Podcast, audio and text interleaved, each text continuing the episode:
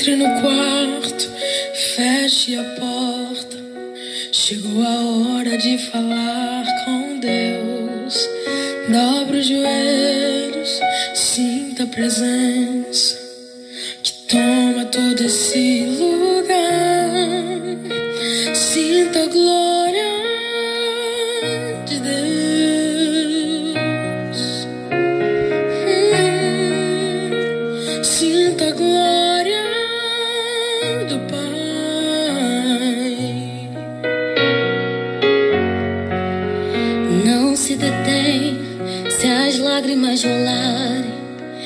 as batidas do teu coração acelerarem. É Ele mexendo no secreto da gente, o lugar que ninguém conhece, mas Ele viu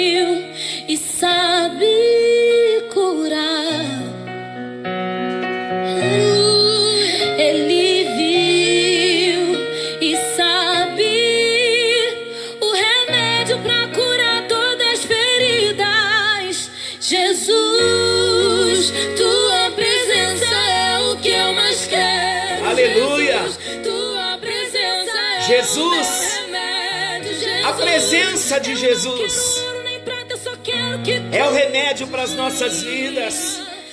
O remédio que nós precisamos é a presença.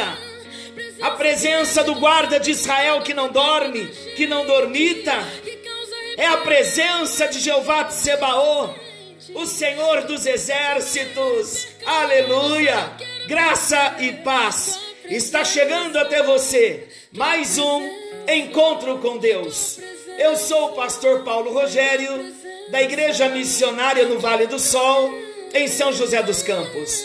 Que alegria poder chegar até você, para juntos pararmos, ouvirmos um pouquinho da palavra de Deus e buscarmos a presença desse nosso Deus, que é remédio para as nossas vidas. Vamos meditar na palavra do nosso Deus. Estamos falando já alguns encontros sobre batalha espiritual e a nossa proposta é chegar na armadura do cristão. A intenção primária era falarmos só da armadura do cristão, mas como estamos com um grande número de ouvintes e hoje ainda estamos abrindo um pouco mais, estamos chegando a toda a nossa denominação, através dos pastores da denominação, todos os membros da igreja missionária de outras cidades, da nossa cidade, em São José dos Campos, estão também juntamente conosco. Então é uma alegria poder falar a todos com muita humildade, mas muita dependência de Deus. Começamos então para chegar na armadura do cristão. Iniciamos com a guerra espiritual numa linguagem simples que todos nós possamos entender. E o texto que temos usado, ele está baseado em Efésios 6, a partir do versículo 10.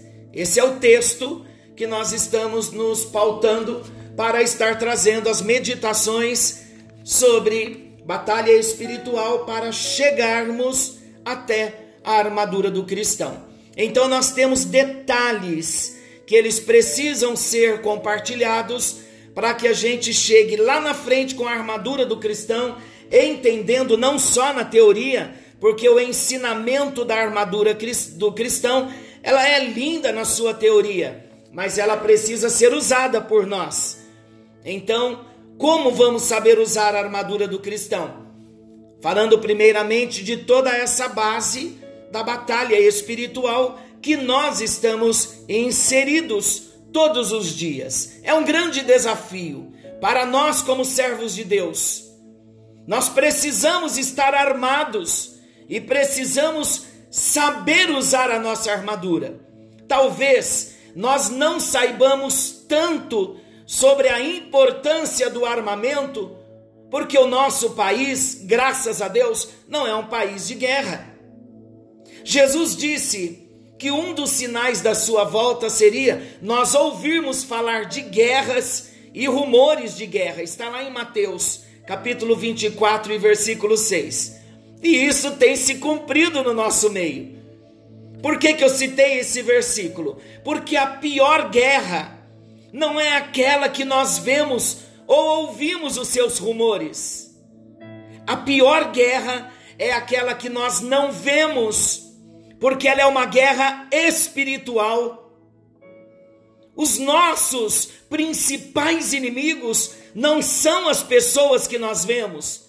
Falamos ontem que a nossa luta não é contra carne e sangue, mas contra principados e potestades. A nossa guerra é contra o diabo, a quem nós não vemos. E ele tem guerreado assiduamente, mas ele não pode nos vencer como cristãos e como povo de Deus. Efésios 6,12 diz: Porque a nossa luta não é contra o sangue e a carne, e sim contra os principados e potestades, contra os dominadores deste mundo tenebroso, contra as forças espirituais do mal nas regiões celestes. Então, nessa questão, nesse quesito de batalha espiritual, nós vamos trazer alguns paralelos para nós entendermos e clarear um pouco mais o nosso entendimento. Então, na guerra, numa luta, existe a vanguarda e a retaguarda quando se trata de uma guerra. Numa luta, podem se notar os guerreiros que ficam à frente, a vanguarda, e os que ficam mais atrás, dando cobertura, os da retaguarda a vanguarda, os que estão na frente, a vanguarda é composta por soldados mais fortes e mais corajosos, e eles enfrentam diretamente o inimigo. São também os que levam as melhores armas. A retaguarda, ela é composta de soldados menos experientes, com armamentos mais leves, e tem a tarefa de reforçar e ajudar a vanguarda. A retaguarda são os primeiros a correr quando a guerra é difícil. Hoje, queridos, a retaguarda do exército de Deus, ela está com problemas de excesso de contingente. Os que ficam atrás Está havendo um excesso de contingente, enquanto faltam soldados na vanguarda, enquanto faltam soldados na linha de frente. E isso tem enfraquecido muito o povo de Deus como igreja na sua luta, porque muitos querem ficar na retaguarda, enquanto Deus nos tem chamado para a frente das batalhas para a vanguarda. Deus precisa de soldados valentes que venham assumir a frente das batalhas. Eu quero falar um pouquinho sobre a estratégia de guerra. Na estratégia da guerra, a primeira característica, a primeira necessidade que nós temos é a força. Há uma necessidade de soldados fortes. Efésios capítulo 6, versículo 10. Eu vou ler novamente para nós entendermos e lembrarmos. Olha o que diz: quanto ao mais, sede fortalecidos no Senhor e na força do seu poder. Um guerreiro tem que ser forte. Uma das estratégias de guerra é a força. Um guerreiro precisa ser forte. Um soldado precisa ser forte. Os escolhidos para uma guerra geralmente são os mais fortes do meio do povo. E a palavra está dizendo que nós devemos ser fortalecidos no Senhor e na força do seu poder. A nossa força ela vem de Deus. Ela vem de uma vida de oração, de uma busca, de uma comunhão com Deus todos os dias.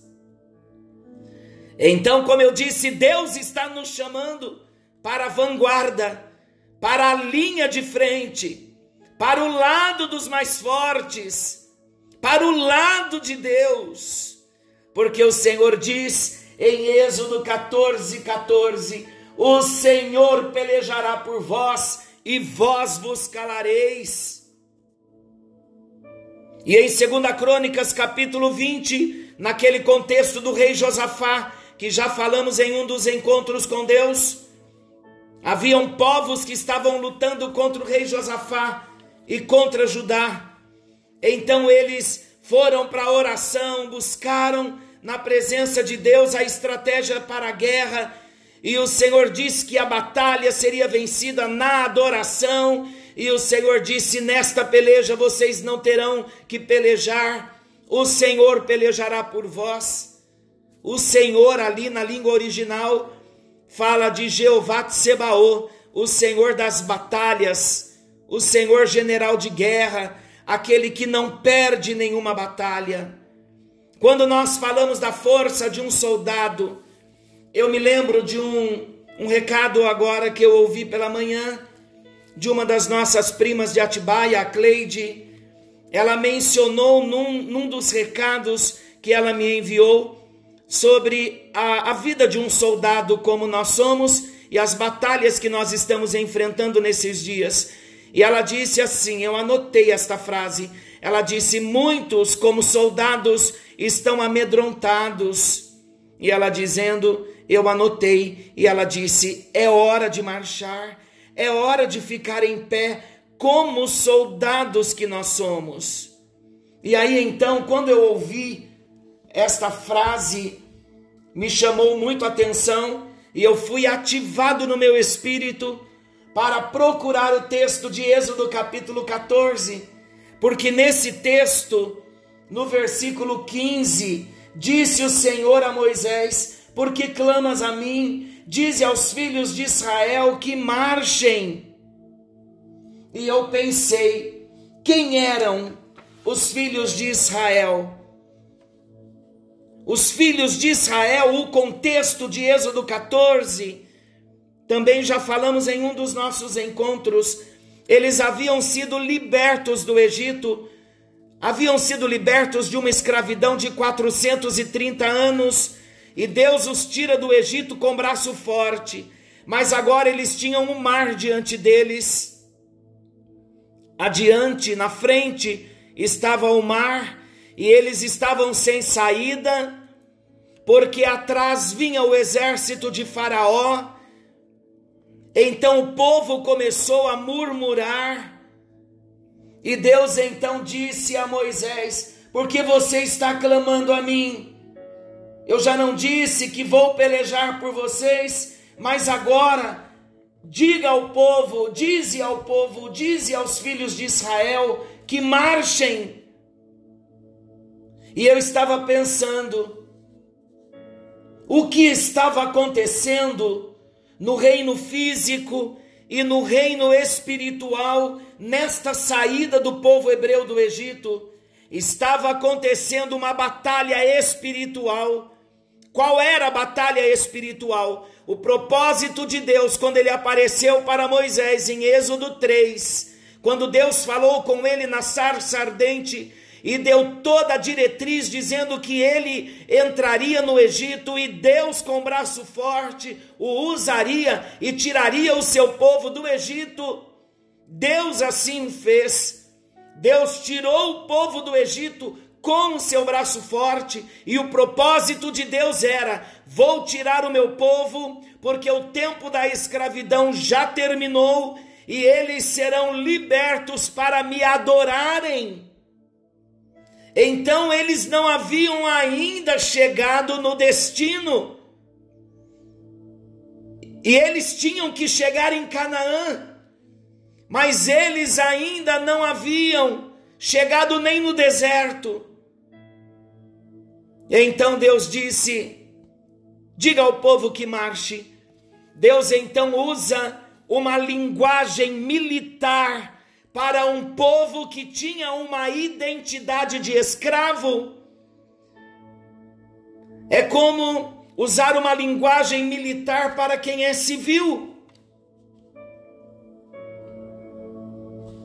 Deus estava usando uma linguagem profética.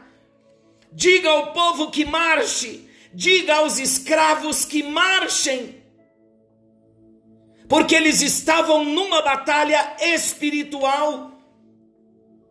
É assim conosco, pessoas comuns que precisam batalhar as batalhas espirituais. E eu pude pesquisar algumas coisas importantes e entender o que é marcha. A marcha é usada pelos exércitos com propósitos importantíssimos de organização. E dentro dessa organização existem algumas características que nos são apresentadas nesse texto. O Senhor nos manda marchar, como mandou o povo marchar. Marchar é manter a ordem, marchar é não se desesperar, marchar é não sair correndo e gritando. Marchar é caminhar com pés firmes, lado a lado, com o seu irmão que está vivendo a mesma crise. Marchar é não desistir, é não ficar para trás pensando não ter saída. Marchar é não correr demais pensando apenas em si mesmo, passando por cima de quem está caído no chão. Marchar é caminhar junto, é alcançar a vitória junto. Marchar é estar lado a lado com os nossos irmãos no meio de uma crise geral, como nós estamos vivendo. Não existe vitória quando nós alcançamos o outro lado do mar e deixamos alguém para trás perecendo. Que venhamos preservar esses valores da batalha, amando ao próximo como a nós mesmos, a ponto de dar a nossa vida, se preciso for, como um soldado pela vida de alguém. Por que estou dizendo isso? Porque nós precisamos orar uns pelos outros.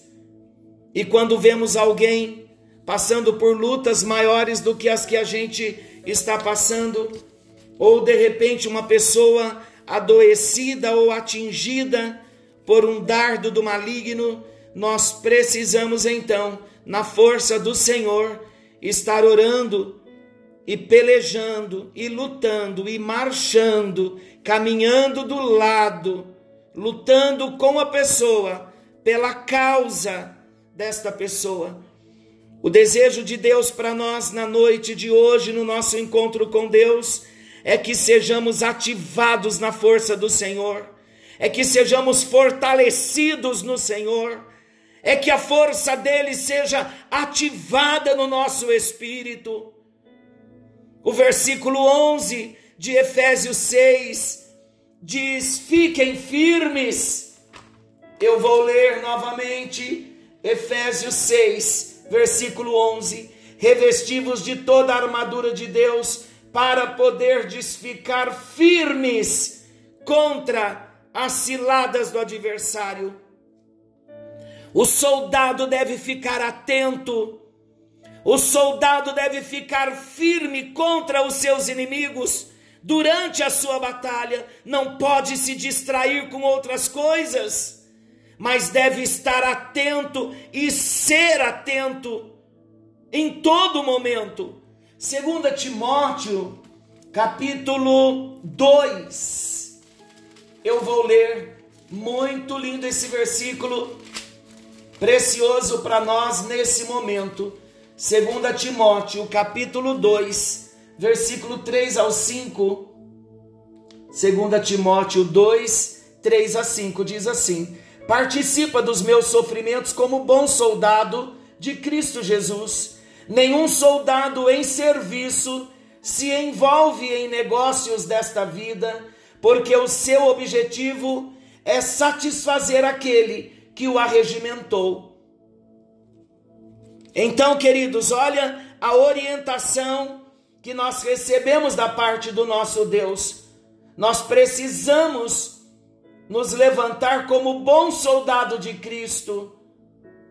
Paulo estava dizendo: participe comigo dos meus sofrimentos, assim como eu sou um soldado. Seja um soldado de Cristo, participando comigo dos meus sofrimentos. E aí então ele explica que nenhum soldado em serviço, nós somos soldados em serviço, queridos.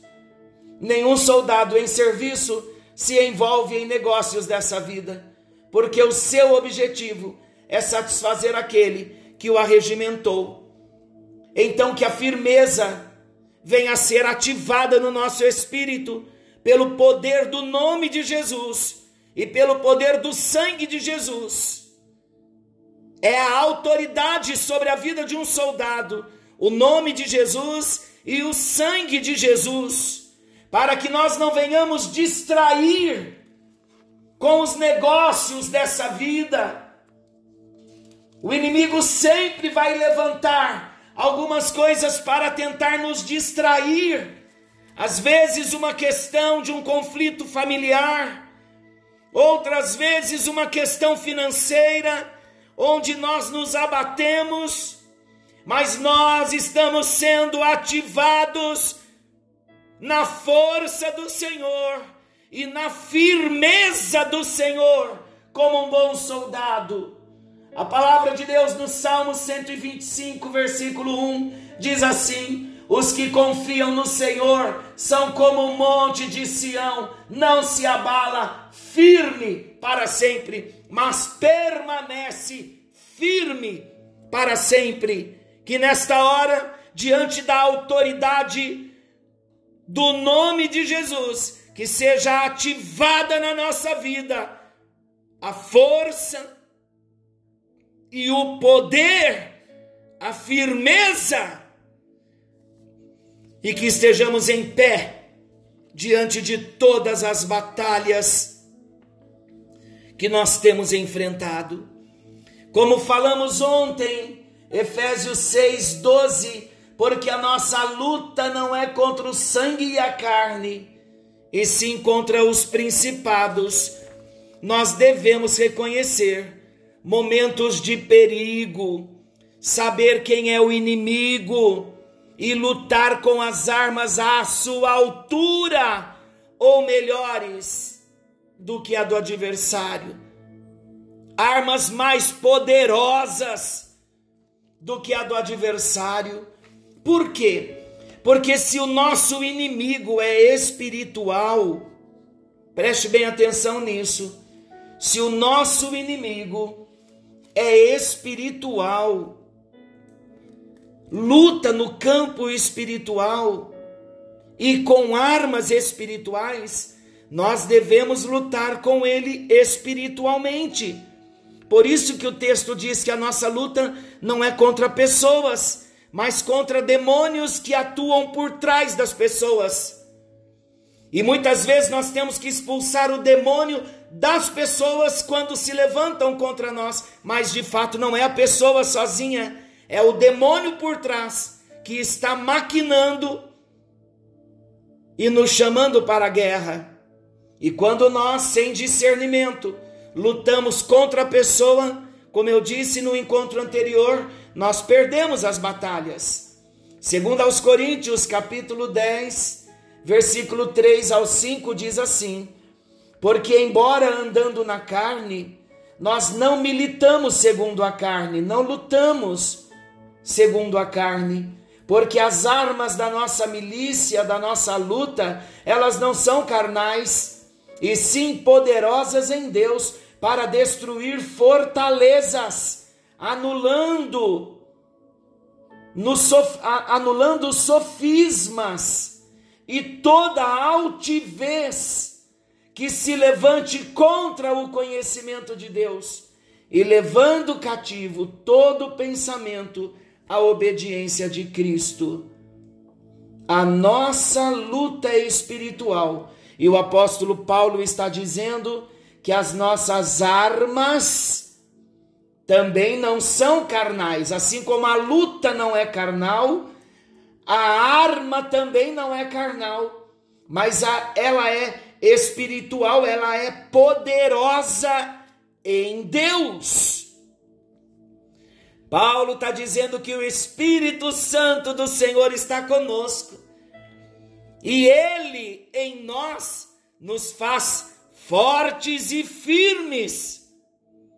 Também temos uma posição privilegiada quanto ao adversário. Por quê? Porque nós, aleluia, nós o atacamos por cima. A palavra de Deus nos diz em Efésios capítulo 1, olha aqui o segredo da nossa vitória nas grandes batalhas espirituais. Efésios 1, 21 e 22. Acima, olha, deixa eu ler, eu preciso ler alguns versículos anteriores que nos darão o entendimento do texto. Eu vou ler só o versículo 20, um versículo acima, depois você pode ler o texto todo, ok? Então vamos lá. Deixa eu ler do 15, eu gosto mais de ficar mais claro para nós. Efésios 1, a partir do 15. Por isso também eu, tendo ouvido a fé que há entre vós no Senhor Jesus e o amor para com todos os santos, Paulo dizendo para a igreja de Éfeso: Não cesso de dar graças por vós, fazendo menção de vós nas minhas orações, para que o Deus de nosso Senhor Jesus Cristo, o Pai da glória, vos conceda espírito de sabedoria e de revelação no pleno conhecimento dele, iluminados os olhos do vosso coração, para saberdes qual é a esperança do seu chamamento, qual a riqueza da glória da sua herança nos santos, e qual a suprema grandeza do seu poder, para com os que cremos, segundo a eficácia da força do seu poder, o qual exerceu ele em Cristo, ressuscitando-o dentre os mortos e fazendo sentar-se à sua direita nos lugares celestiais. Então, o apóstolo Paulo está dizendo que Jesus, quando ressuscitou, ele foi para a direita do Pai, e olha que lindo, o qual exerceu ele em Cristo, ressuscitando-o dentre os mortos. Deus ressuscitou Jesus dentre os mortos e fez com que Jesus se sentasse à sua direita, à direita de Deus, nos lugares celestiais. Acima, agora o versículo 21, acima de todo principado e potestade, e poder e domínio, e de todo nome que se possa referir não só no presente século, mas também no vindouro. E pôs todas as coisas debaixo dos seus pés, e para ser o cabeça sobre todas as coisas, o deu à igreja. Então a palavra de Deus está dizendo que ele nos elevou a um lugar mais alto, estamos juntamente com ele acima de principados e potestades. Então, nesta guerra espiritual, nós o atacamos de cima, pois estamos muito acima dos nossos inimigos quando nós estamos em Deus. Eu quero orar com você nesta hora e no próximo encontro avançaremos mais um pouquinho falando desta batalha espiritual, o lugar que Ele nos colocou. Querido e amado Deus, nesta hora nós oramos. Chegamos diante de Ti com a autoridade do poder do nome de Jesus e do sangue de Jesus. Nos cobrimos com o sangue de Jesus e proclamamos o poder do nome de Jesus, a autoridade do nome de Jesus sobre as nossas vidas, sobre as nossas cabeças, sobre cada família. Querido e amado Deus, estamos envolvidos numa batalha espiritual e nesta hora eu proclamo a bênção do Senhor sobre cada vida, sobre cada família, sobre cada lar, em nome de Jesus, e nós proclamamos nesta hora que a bênção do Senhor está nos alcançando. Senhor nosso Deus, nosso Pai, no poder do nome de Jesus, que seja ativada a força espiritual para toda a batalha que estamos enfrentando.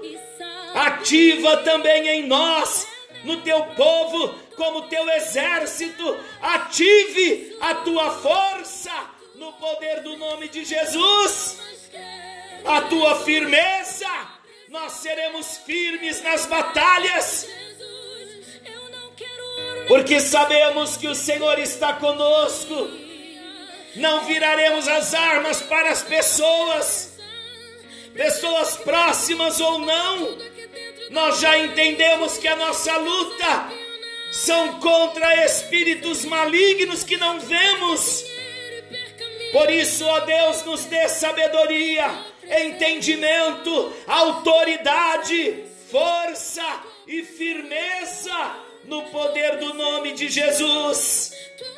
Querido Deus, alcance as nossas vidas nesta hora e que cada um de nós tenhamos experiências gloriosas de grandes vitórias nas batalhas espirituais em nome de Jesus oramos. Glória seja dada ao Pai, ao Filho e ao Espírito Santo. Amém. E graças a Deus, neste encontro desta noite, está ativada na sua vida, na autoridade do nome e do sangue de Jesus, a força que você precisa para batalhar e a firmeza para você se manter em pé. Em nome de Jesus, o Senhor já chegou. Que você tenha experiência de grandes vitórias nas batalhas espirituais. Que o Senhor Deus te abençoe e te guarde. E querendo Deus, amanhã estaremos de volta nesse mesmo horário com mais um encontro com Deus